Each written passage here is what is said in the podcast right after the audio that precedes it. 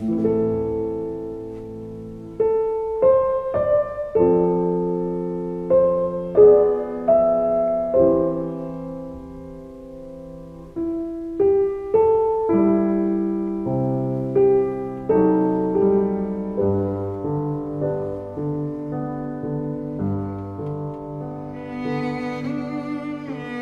不能忘记那一夜。黄昏时候，我们由萧扰的城市走进了公园。过白玉牌坊时，似乎听见你由心灵深处发出的叹息。你抬头望着青天闲云，低吟着：“望云残高鸟，滴水愧游鱼。”你挽着我的手。靠在一棵盘旋虬曲的松根上，夕阳的余晖照临在脸上，觉得疲倦极了。我的心忽然搏跳起来。沉默了几分钟，你深呼了一口气，说：“波薇，流水年华，春光又在含媚的微笑了，但是。”我只有心泪落在旧泪的帕上，新愁埋在旧愁的坟里。我笑了笑，抬眼忽见你淡红的眼圈内流转着晶莹的清泪。我惊疑想要追问时，你已跑过松林，同一位梳着双髻的少女说话去了。从此。像微风吹皱了一池春水，似深礁潜伏的蛟龙蠕动，那纤细的网又紧缚住我。不知何时，我们已坐在红泥炉畔，我伏在桌上，想静静我的心。你忽然狂笑着摇着我的肩说：“哈哈哈，你又要自找苦恼了。”今夜的月色如丝凄清，这园内又如斯寂静，哪能让眼底的风景逝去不来享受呢？振起精神来，我们狂饮个熏醉。我不能骑长鲸，也想跨白云。有白云坠在人寰时，我想这活尸也可跌他个粉碎。你又哈哈的笑起来。葡萄酒一口一口的啜着。冷月由交织的树纹里偷去着我们，木牙栖在树荫深处，闭上眼，静听着凄楚的酸雨。想来这静寂的园内，只有我们是明灯绿围玛瑙杯，映着葡萄酒，晶莹的泪，映着桃红的腮。沉寂中，你忽然提高了玉琴般的声音，似乎要哭，但莫有哭。轻微的噎着悲酸说：“朋友，我有八年埋葬在心头的隐恨。”经你明白的叙述之后，我怎能不哭？怎能不哭？我欣慰，由深邃死境的古塔下掘出了遍觅天涯找不到的同情。我这几滴滴在你手上的热泪，今夜才找到承受的玉宇。真未料到红泥炉畔，这不灿烂不热烈的微光，能照透了你严密的心目，揭露了这八年未世人的隐痛。上帝呀，你知道吗？虚渺高清的天空里，飘放着两颗永无归宿的小心。在那夜以前，莫有想到地球上还有同我一样的一颗心，同我共逆的一个海，爱未抚界的我的你。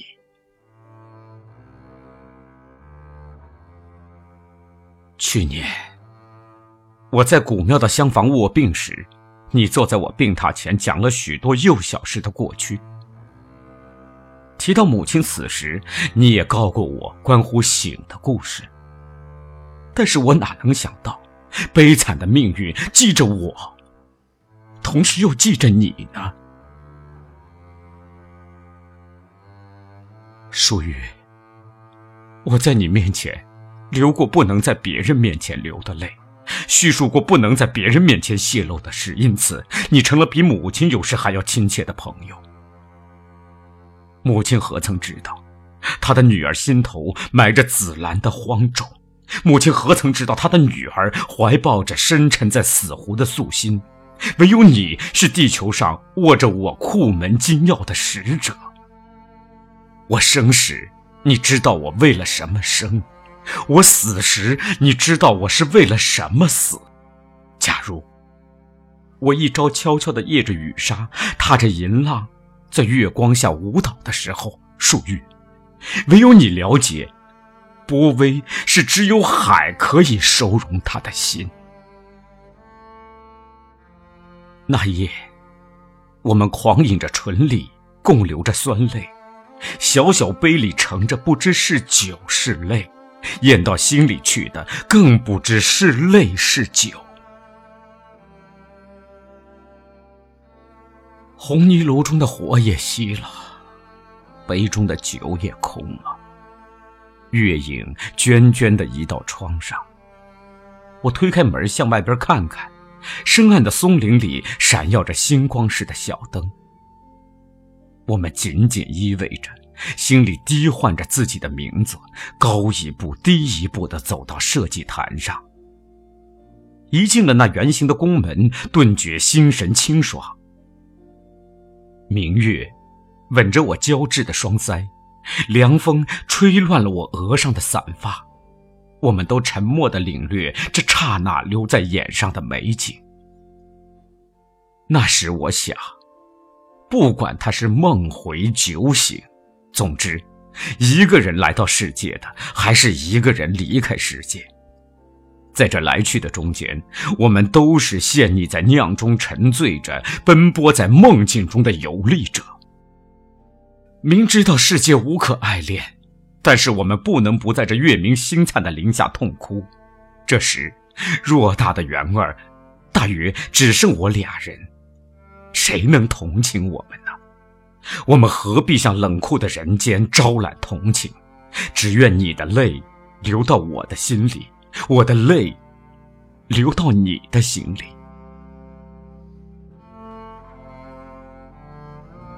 那夜是悱恻哀婉的一首诗，那夜是幽静孤寂的一幅画。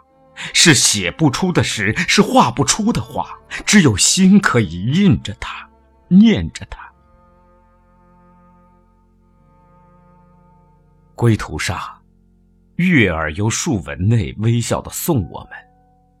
那时，踏着春神唤醒的小草，死劲卧在地上的斑驳花纹，冉冉的漂浮着一双瘦影。一片模糊中。辨不出什么是树影，什么是人影。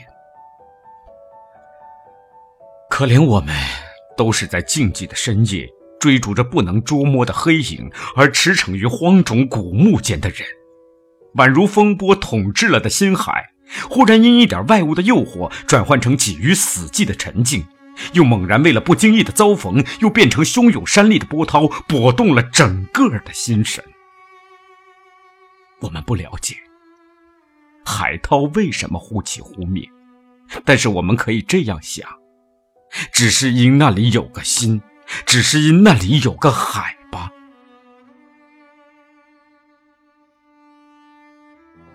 我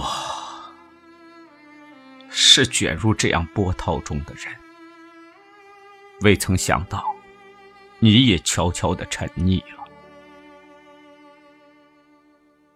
因为有心。而且心中有罗曼舞踏着，这心就难以了解了吗？因为有海，而且这海中有巨涛起伏着，这海就难以深测了吗？明知道我们是错误了，但我们的心情何曾受了理智的警告而节制呢？既无力自由处置自己的命运，更合力逃避季蝉如毒蟒般的烦闷。他，是用一双冷冰的手腕紧握住生命的火焰。纵然有天心飞溅着血泪，由病榻上跃起，想拯救我沉溺的心魂。哪知我潜伏着的旧影，常常没有现在，遇到过去的苦痛着。不过，这个新的汹涌，它不久是要平静。你是知道的。自我去年一月十八日坚决的藏国起一切之后。我的愿望，既如虹桥的消失，因之灵感也似乎麻木。现在的急掠如艳影般的烦闷，是最容易令他根归死寂的。我现在恨我自己，为什么去年不死？如今苦了自己，又陷溺了别人，使我更在隐恨之上见了隐痛。坐看着忠诚的朋友反遭了我的摧残，使他幸福的鲜花植在枯寂的沙漠，时时受着狂风飞沙的旱击。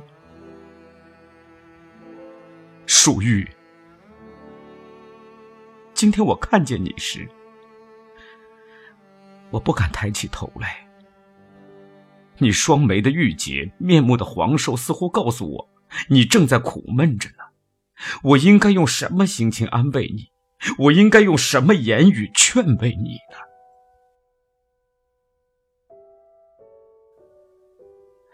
什么是痛苦和幸福呢？都是一个新的区别。但是地球上，谁又能了解我们呢？我常说，在可能范围内赐给我们的，我们同情的承受着；在不可能而不可希望的，我们不必违反心智去破坏它。现在我很平静，正为了枯骨的生命鼓舞娱乐，同时又觉得可以骄傲。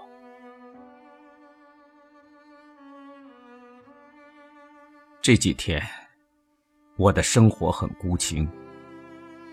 去了学校时，更感到淡漠的凄楚。今天接到西利亚的信，说他这次病几次很危险的要被死神接引了去，现在躺在床上尚不能转动，割的时候误伤了血管，所以时时头晕发烧。他写的信很长，在这草草的字迹里，我抖颤的感到过去的恐怖。我这不幸的人。他肯用爱的柔仪捡起这荒草野种间遗失的碎心，盛入他温馨美丽的花篮内休养着。我该如何的感谢他呢？上帝呀，祝福他健康，祝福他健康如往日一样。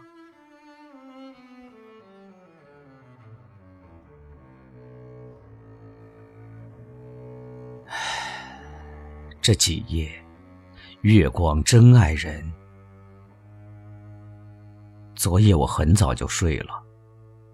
窗上的花影、树影混成一片，静极了。虽然在这雕梁画栋的朱门里，但是景致宛如在三号一样，只缺少那谷仓的茅亭和盘旋的老松树。我看着月光，由窗上移到岸上。由岸上移到地上，由地上移到床上，洒满在我身上。那时，我静静的想到故乡锁闭的七云阁，门前环抱的桃花潭，和高岗上姐姐的孤坟。母亲上了七云阁，望见桃花潭后姐姐的坟墓，一定要想到。漂泊异乡的女儿。这时，月儿照了我，照了母亲，照着一切异地而怀念的人。